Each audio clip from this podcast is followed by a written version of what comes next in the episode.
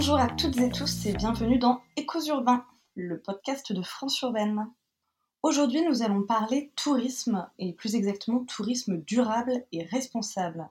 Alors pour commencer, quelques informations que vous connaissez sûrement déjà. Le tourisme est en effet un secteur économique clé de la France. Il représente 7,4% de notre PIB. La France était encore la première destination touristique au monde en 2021 mais le tourisme, c'est aussi 11% de nos émissions de gaz à effet de serre. Alors on le sait, le surtourisme ou tourisme de masse a des effets néfastes. Je peux vous en lister quelques-uns, euh, comme la pollution, la surconsommation des ressources naturelles, la destruction des écosystèmes, la perte de biodiversité, la dégradation des sites, l'inflation subie par les populations locales ou encore les nuisances sonores. Face à la pression touristique, certains territoires se voient obligés de mettre en place des mesures pour protéger leur patrimoine. Alors comment concilier tourisme d'agrément et écologie? L'économie touristique peut-elle évoluer vers un modèle durable et soutenable?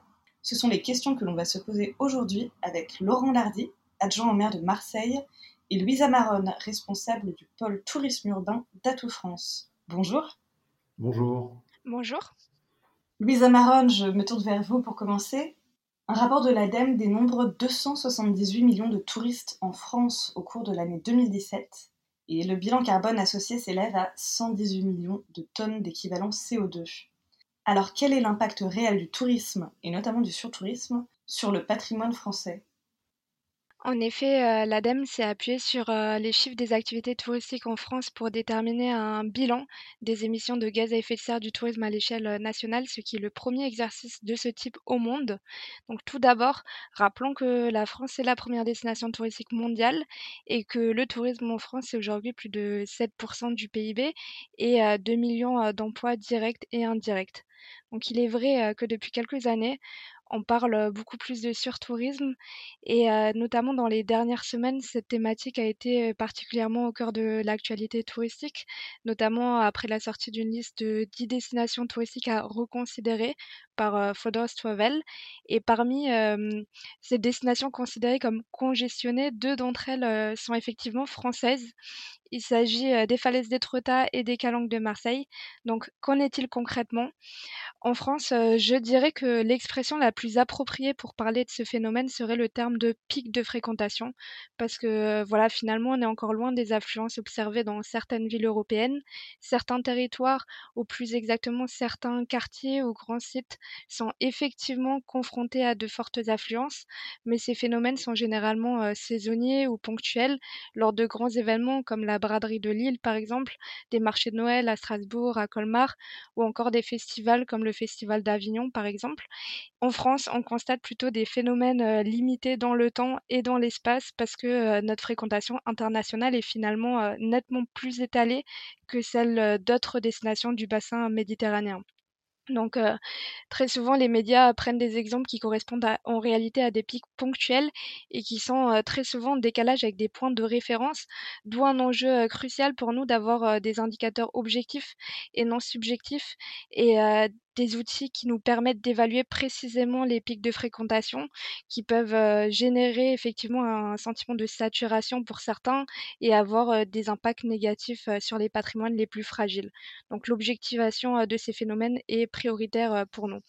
Et effectivement, les désagréments liés au fort flux de tourisme euh, sont à prendre très au sérieux puisqu'ils peuvent entraîner des dégradations territoriales qui peuvent se traduire par des nuisances à l'égard des habitants et bien sûr dégrader l'expérience touristique elle-même. Donc il est essentiel pour un territoire de réfléchir également en amont à sa charge maximale afin de piloter l'ensemble des paramètres comme l'offre touristique stricto sensu, mais également des services d'accompagnement comme le logement des saisonniers, le ramassage des déchets ou encore l'urbanisme.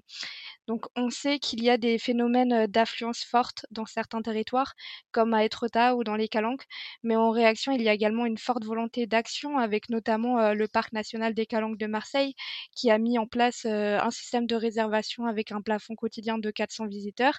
Et il faut également savoir que tous ces enjeux sont identifiés au plus haut niveau de l'État, puisque Atout France participe au groupe de travail sur la gestion des flux du comité de filière piloté par la DGE et le réseau des grands sites de France, afin de proposer des actions en réponse et en anticipation de ces phénomènes.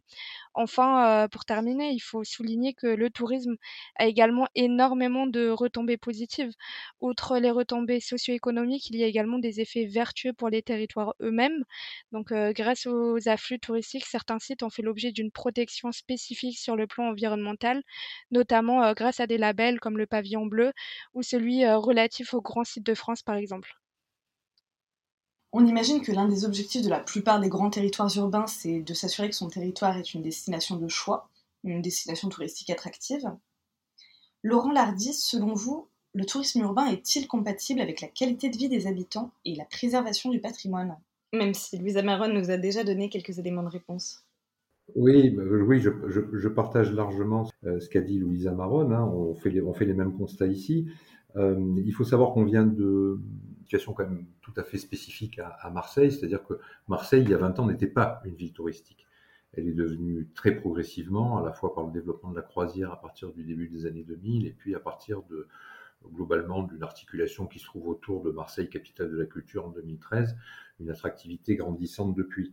Donc euh, la question qui, euh, qui touche à l'attractivité aujourd'hui n'est pas tellement la nôtre du point de vue de la promotion de la destination, dans la mesure où au contraire, euh, aujourd'hui, Marseille est une destination euh, à, forte fréquentation, de plus en plus importante chaque année, si on accepte évidemment les, variations dues à la crise Covid. Donc nous, notre question aujourd'hui, elle est plus effectivement autour de l'idée de, travailler sur l'accueil plutôt que sur la, plutôt que sur la promotion.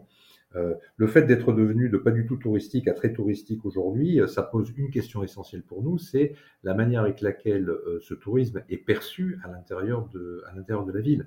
Donc, lorsqu'on donne une direction politique, qui aujourd'hui correspond très clairement d'ailleurs au projet sur lequel, pour lequel les Marseillais nous ont offert leur confiance il y a plus de deux ans maintenant, euh, on sait déjà, peut-être que c'est un premier élément de réponse très concret, que cette politique ne peut pas être une réponse aux seuls professionnels du tourisme. Euh, je crois que c'est une erreur qui a souvent été commise.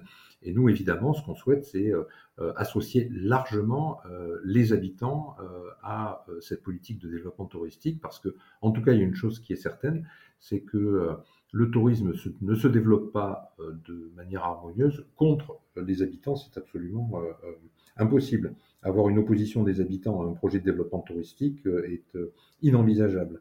Et c'est vrai que par rapport à ce que disait Louisa Maron sur, sur des zones, puisque c'est bien ça qu'on a aussi sur Marseille, des zones surfréquentées, ce rejet, il est, est visible. et puis, je pense surtout que, en termes d'expérience touristique, se retrouver dans un endroit dans lequel on se retrouve euh, à beaucoup de touristes et beaucoup de visiteurs euh, en même temps, aux mêmes périodes de l'année, euh, est une expérience qui n'est profitable pour personne, pas plus pour les visiteurs que pour, que pour les habitants. Vous avez tous les deux évoqué le problème des pics de fréquentation qui peuvent fragiliser les sites et rendre l'expérience touristique désagréable, à la fois pour les habitants et pour les touristes. Marseille a fait le choix de ne plus chercher à attirer de nouveaux touristes, vous nous le disiez, Louisa Maron, les villes peuvent-elles continuer à accueillir autant de touristes? Je dirais que la réponse aujourd'hui est surtout d'accueillir mieux, parce que comme on l'a dit précédemment, euh, cette situation n'est profitable pour personne et de trop fortes affluences euh, nuisent à la qualité de l'expérience touristique. Il est donc important et crucial de développer des stratégies de gestion des flux dans les villes afin euh, de venir anticiper ces phénomènes. Donc, l'une de ces stratégies est de promouvoir des lieux hors du centre-ville, hors des sentiers battus, pour une meilleure diffusion des touristes sur les territoires. Pour cela, un travail de qualification et de promotion de cette offre est réalisé à Tout France. Des développements des réseaux de transport public également et la pratique du vélo sont des leviers de développement indéniables dans cette logique. Un autre moyen consiste à favoriser un tourisme en toute saison. Donc l'espace urbain a cet atout par rapport à d'autres destinations plus structurellement saisonnières comme le littoral ou la montagne. Et donc Atout France, avec des partenaires comme SNCF Connect, déploie des actions marketing pour promouvoir le tourisme en ville en période de plus basse fréquentation. Donc, il convient également de rappeler que les acteurs de la ville sont habitués à gérer des affluences importantes, notamment lors de grands événements. Donc, les villes détiennent souvent des outils de gestion des flux qu'elles utilisent lors des matchs de foot, lors des festivals, mais évidemment, elles ne sont pas à l'abri de débordements il y a également une question qui revient assez souvent avec, justement la perception par les habitants et la question du taux d'acceptabilité. Il faut savoir qu'en ville et notamment dans les grandes villes, les locaux sont habitués à avoir des touristes. Donc le taux d'acceptabilité vis-à-vis des affluences est finalement plus fort en ville que dans d'autres espaces. Et d'ailleurs, il y avait un baromètre lancé par Travelsat et TCI Research en 2020 dans neuf principales villes touristiques françaises qui avait montré que seulement 7% des résidents interrogés que le tourisme apportait plus de conséquences négatives que positives. Et par ailleurs, euh, ce baromètre avait également établi un indice de tourismophobie et qui touchait euh, un résident sur 20 dans les euh, neuf villes françaises étudiées, soit un niveau bien inférieur à de nombreuses destinations européennes, dont certaines avaient parfois des taux supérieurs à 10%. Enfin, en 2019, Atout France avait également participé à une étude menée à Colmar sur l'attitude des habitants à l'égard du tourisme et notamment en période de marché de Noël.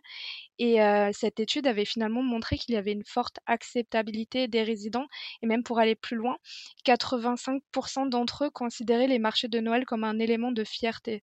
Donc sans parler des retombées économiques importantes, le tourisme est donc finalement encore loin d'être remis en cause. Alors vous le dites tous les deux, pour les grands territoires urbains, l'objectif n'est plus aujourd'hui d'accueillir plus, mais d'accueillir mieux. On sent dans vos réponses qu'il y a une demande pour un tourisme plus durable et responsable, qui va privilégier les transports en commun et le vélo, le tourisme hors saison. Je vous pose donc cette question à tous les deux. Louisa Maronne, Laurent Lardy, concrètement, comment cette décarbonation de l'économie touristique peut-elle se déployer? Quels leviers avons-nous à disposition? Et de quels moyens les territoires urbains disposent-ils pour accompagner la transformation de l'économie touristique vers un modèle plus durable et soutenable? Oui, alors avec le plan Destination France, depuis 2022, Atout France entend effectivement faire de la France une référence en termes de tourisme durable. L'objectif est de viser un équilibre entre les intérêts économiques, sociaux et environnementaux au travers de modèles plus compétitifs, durables, qualitatifs, innovants, mais également inclusifs. Et donc, dans le cadre de ce plan Destination France, des appels à manifestation d'intérêt ont été lancés. Donc, les lauréats bénéficieront d'un appui en ingénierie et en cofinancement d'études en partenariat avec Atout France. Et donc, parmi les projets sélectionnés, certains concernent directement euh, la gestion des flux, comme par exemple un projet mené avec le Conseil régional du Centre Val-de-Loire à propos des mobilités durables à Beauval. Il faut savoir qu'en période d'affluence, les routes menant aux eaux de Beauval sont effectivement fortement congestionnées. Il est donc question d'accompagner ce territoire vers une meilleure gestion de ses flux, notamment en s'appuyant sur des gares locales. Par ailleurs, à Tout France, le pôle tourisme urbain propose à ses membres des accompagnements. Nous travaillons avec les villes touristiques sur des benchmarks thématiques comme la valorisation de l'offre de nature de proximité afin d'attirer les touristes vers des lieux hors des sentiers battus. Il y a également un enjeu de sensibilisation, donc sensibiliser davantage les visiteurs et c'est notamment l'objet de la charte éthique du voyageur développée par ATR qui propose des recommandations aux visiteurs pour des voyages plus responsables au niveau local, comme on l'a vu donc à Marseille, mais dans plein de villes françaises et européennes et internationales, des moyens innovants sont également mis en place. Donc, grâce à l'appui de ces bureaux internationaux, Atout France a une certaine visibilité sur des initiatives menées dans d'autres pays.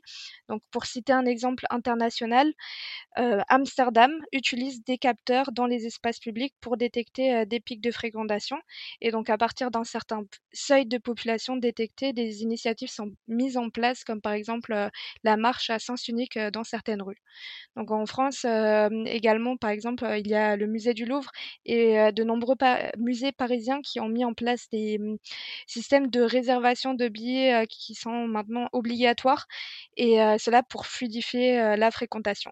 Donc pour conclure, je dirais qu'il faut travailler collectivement et ne plus seulement être dans la réaction, mais également être dans l'anticipation en imaginant des solutions en amont des potentiels pics de fréquentation Et de plus en plus, les startups proposent des solutions innovantes pour aider à la maîtrise des pics de fréquentation.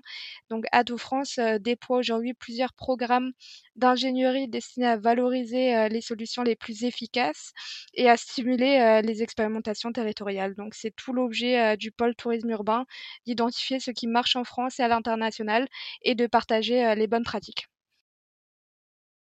Si vous voulez, je crois que ce que disait Louisa Maron est important, c'est-à-dire qu'il faut anticiper, il faut se préparer et pas être dans la, dans la réaction. Euh, avec le récent euh, changement des statuts de l'Office du tourisme, on a par exemple institué un comité des acteurs du tourisme qui va permettre de rassembler très largement l'ensemble des acteurs du, tourisme et donc euh, d'avoir un lieu de discussion. Dans ce lieu de discussion vont être notamment intégrés les huit maires euh, des euh, huit secteurs de la ville de Marseille, avec justement cette, euh, cet objectif qui est de mieux répartir les flux touristiques sur la ville, en écoutant chaque, chaque secteur, en considérant que chaque mairie de secteur, maire de secteur représente les habitants de leur, de leur arrondissement, et donc ils sont les mieux à même de savoir quelle est la sensibilité par rapport au sujet du développement touristique. Effectivement, si vous prenez le 11e et 12e arrondissement de Marseille, euh, où il n'y a pratiquement pas d'activité touristique qui se développe aujourd'hui, vous êtes dans une situation radicalement différente de celle des 1er et 7e arrondissements de Marseille, dans lesquels vous trouvez la moitié des plages de Marseille et, euh, et puis le quartier du, euh, du, Vieux-Port. Donc, il s'agit bien de, de concerter l'association de l'ensemble des acteurs euh, est fondamentale dans le travail qui est à faire pour avoir euh, notamment pour objectif d'accompagner la transformation de cette économie touristique vers un modèle à la fois plus durable et plus, euh, plus euh, soutenable. Évidemment, comme le dit Louisa Maron, le tourisme de toute saison nous intéresse euh, bigrement. Et là-dessus, c'est le l'un des leviers qu'on voit nous, il est dans le fait de, de, développer une politique touristique très orientée sur la culture parce que, alors ça correspond aussi aux atouts de Marseille, c'est-à-dire qu'aujourd'hui, en termes de programmation par exemple, euh, Marseille accueille de plus en plus de manifestations l'hiver, donc il s'agit euh, d'attirer l'attention euh, des, des publics qui potentiellement pourraient venir faire un séjour à Marseille à ces moments de l'année, plutôt effectivement, et à ce moment-là de faire de la promotion à ce moment-là, contrairement à l'été où, comme vous l'avez compris, on arrête toute promotion, en tout cas tant que ça fonctionne de, de, de cette manière-là. Dans le cadre de la politique municipale de manière plus générale, tout ça s'intègre dans un cadre global qui est, euh, euh, dans lequel on est un peu euh, bien encadré, j'allais dire aujourd'hui, puisque Marseille est, lauréate, ville lauréate du programme européen des 100 villes neutres, des 100 villes européennes neutres en carbone, et que tout ça donne un cadre qui nous oblige, mais dans lequel on trouve également des sources des sources importantes, comme la question euh, euh, évidemment extrêmement importante aujourd'hui des mobilités, puisqu'on sait que une partie de la production euh, de carbone passe par les mobilités, et d'avoir donc une réflexion autour de la table avec l'ensemble des acteurs de la mobilité, que ce soit les gens qui font du transport par bus, mais également la RTM qui est la régie des transports marseillais, mais également le grand port maritime de Marseille qui accueille tout un tas de flux touristiques qui arrivent qui arrive là, l'aéroport de Marseille bien, euh, bien évidemment aussi, pour avoir une réflexion globale et partagée entre tous les acteurs, mais toujours en ayant les Marseillais au milieu du jeu. Parce que euh, ce jeu-là, celui de l'accueil, euh, on peut avoir les meilleures idées du monde. On en a eu une que l'Office, alors qu'il n'était pas sous notre responsabilité, a, décidé de mettre en œuvre, qui est celui d'avoir des équipes de binômes d'accueil sur les points chauds de la ville. Ça marche très bien avec une personne bilingue au, minimum dans chaque euh, binôme. Ça a vraiment permis d'orienter des flux touristiques et d'avoir un, un, effet très concret. Donc tout ça, c'est tout ça, c'est très bien. Mais la réalité et la transformation vers euh, un tourisme plus durable, ayant un impact sur, économique sur l'ensemble de la ville et ayant moins d'impact sur, sur, sur certaines zones spécifiques, elle demande une réflexion de chaque acteur touristique, mais aussi de chaque acteur touristique concerté avec les autres. Bon, vous connaissez par exemple Clé Verte, hein, qui, euh, euh, qui est un, un, dispositif qui fonctionne très bien sur la région Provence-Côte d'Azur et particulièrement à Marseille. Hein. je crois qu'il y a plus d'une centaine d'hôteliers qui sont maintenant euh, associés à ça. Donc là, on est vraiment sur une démarche de professionnels euh, qui, qui décident de mener une démarche spécifique dans le domaine du développement, du développement durable. Je crois que l'innovation, enfin je terminerai par ça, est aussi un, un, point important. À l'intérieur de ce comité des acteurs du tourisme, on va créer une sorte de laboratoire d'innovation touristique. Alors il en existe déjà, hein, il en existe dans les zones de montagne, je sais qu'il en existe quelques-uns en France, mais évidemment qu'un laboratoire d'innovation touristique à, Marseille, il n'a pas le, même sens que euh, celui qui va être installé dans les Alpes ou celui qui va être euh, installé à Brest. Donc, euh, donc nous, on a besoin effectivement d'avoir des gens qui viennent aussi avec des idées et avec des solutions par rapport à des problématiques qui sont clairement identifiées. Enfin, parce que j'avais, je ne peux pas passer au travers de ça, c'est que on a besoin d'étudier les choses. On a besoin d'aller interroger les habitants. Il y a des études générales qui ont été faites, c'est très bien, mais nous, on a besoin d'interroger les Marseillais. On a besoin d'interroger les visiteurs et les touristes.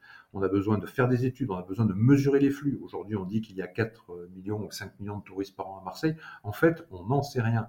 On sait que on a des flux touristiques très importants sur Marseille, on sait qu'on a des zones surfréquentées, mais l'objectif aujourd'hui, grâce à des outils de mesure qui existent, hein, qui sont déjà sur le marché, va être de mesurer précisément, jour par jour, où se trouvent les visiteurs, euh, et puis à la limite, qu'est-ce qu'ils font, de manière à pouvoir aussi agir en conséquence.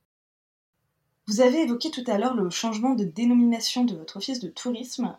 Alors tout le monde ne le sait peut-être pas, donc effectivement le 1er janvier 2023, la ville de Marseille a récupéré la compétence tourisme. Même si vous nous avez déjà donné plusieurs indices, notamment avec le comité du secteur tourisme et la promotion du tourisme hors saison, Comment avez-vous revu votre politique touristique et votre politique d'accueil? La question essentielle, c'est celle euh, de l'accueil et de la promotion. C'est-à-dire qu'aujourd'hui, on veut faire plus d'accueil et beaucoup moins de promotion. Donc, c'est mettre des moyens d'accueil, mettre des moyens d'études, effectivement, de manière à avoir une connaissance approfondie du, euh, du phénomène du tourisme à Marseille, en sachant que comme vous le savez très bien, le tourisme évolue aussi partout dans le monde dans ses, euh, dans ses modes et, dans ses, euh, et dans ses pratiques. Et donc, on a, on a besoin d'avoir de, de, de l'imagination. Aujourd'hui, on a effectivement une, une, une, stratégie dans laquelle on souhaite à la fois désaisonnaliser la, fréquentation touristique, améliorer donc la fréquentation en hiver. On a une stratégie qui vise à mieux répartir les flux sur le territoire, en sachant que la ville de Marseille, c'est à peu près deux fois et demi la taille de la ville de Paris, hein, donc on est sur un territoire euh, absolument, euh, absolument immense.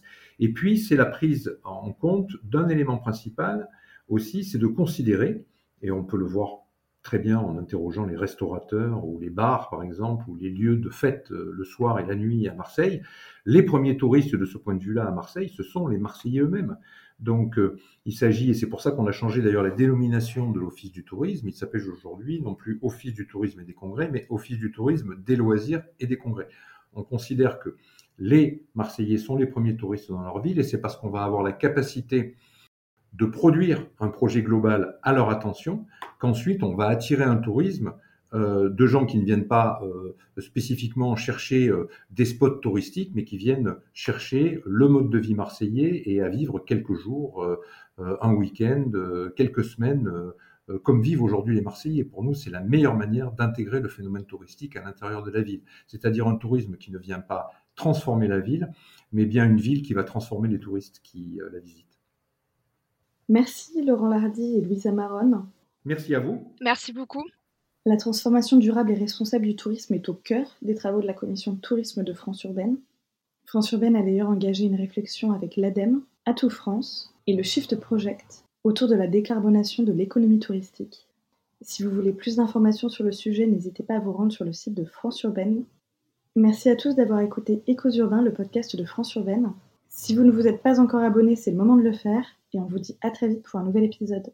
À bientôt!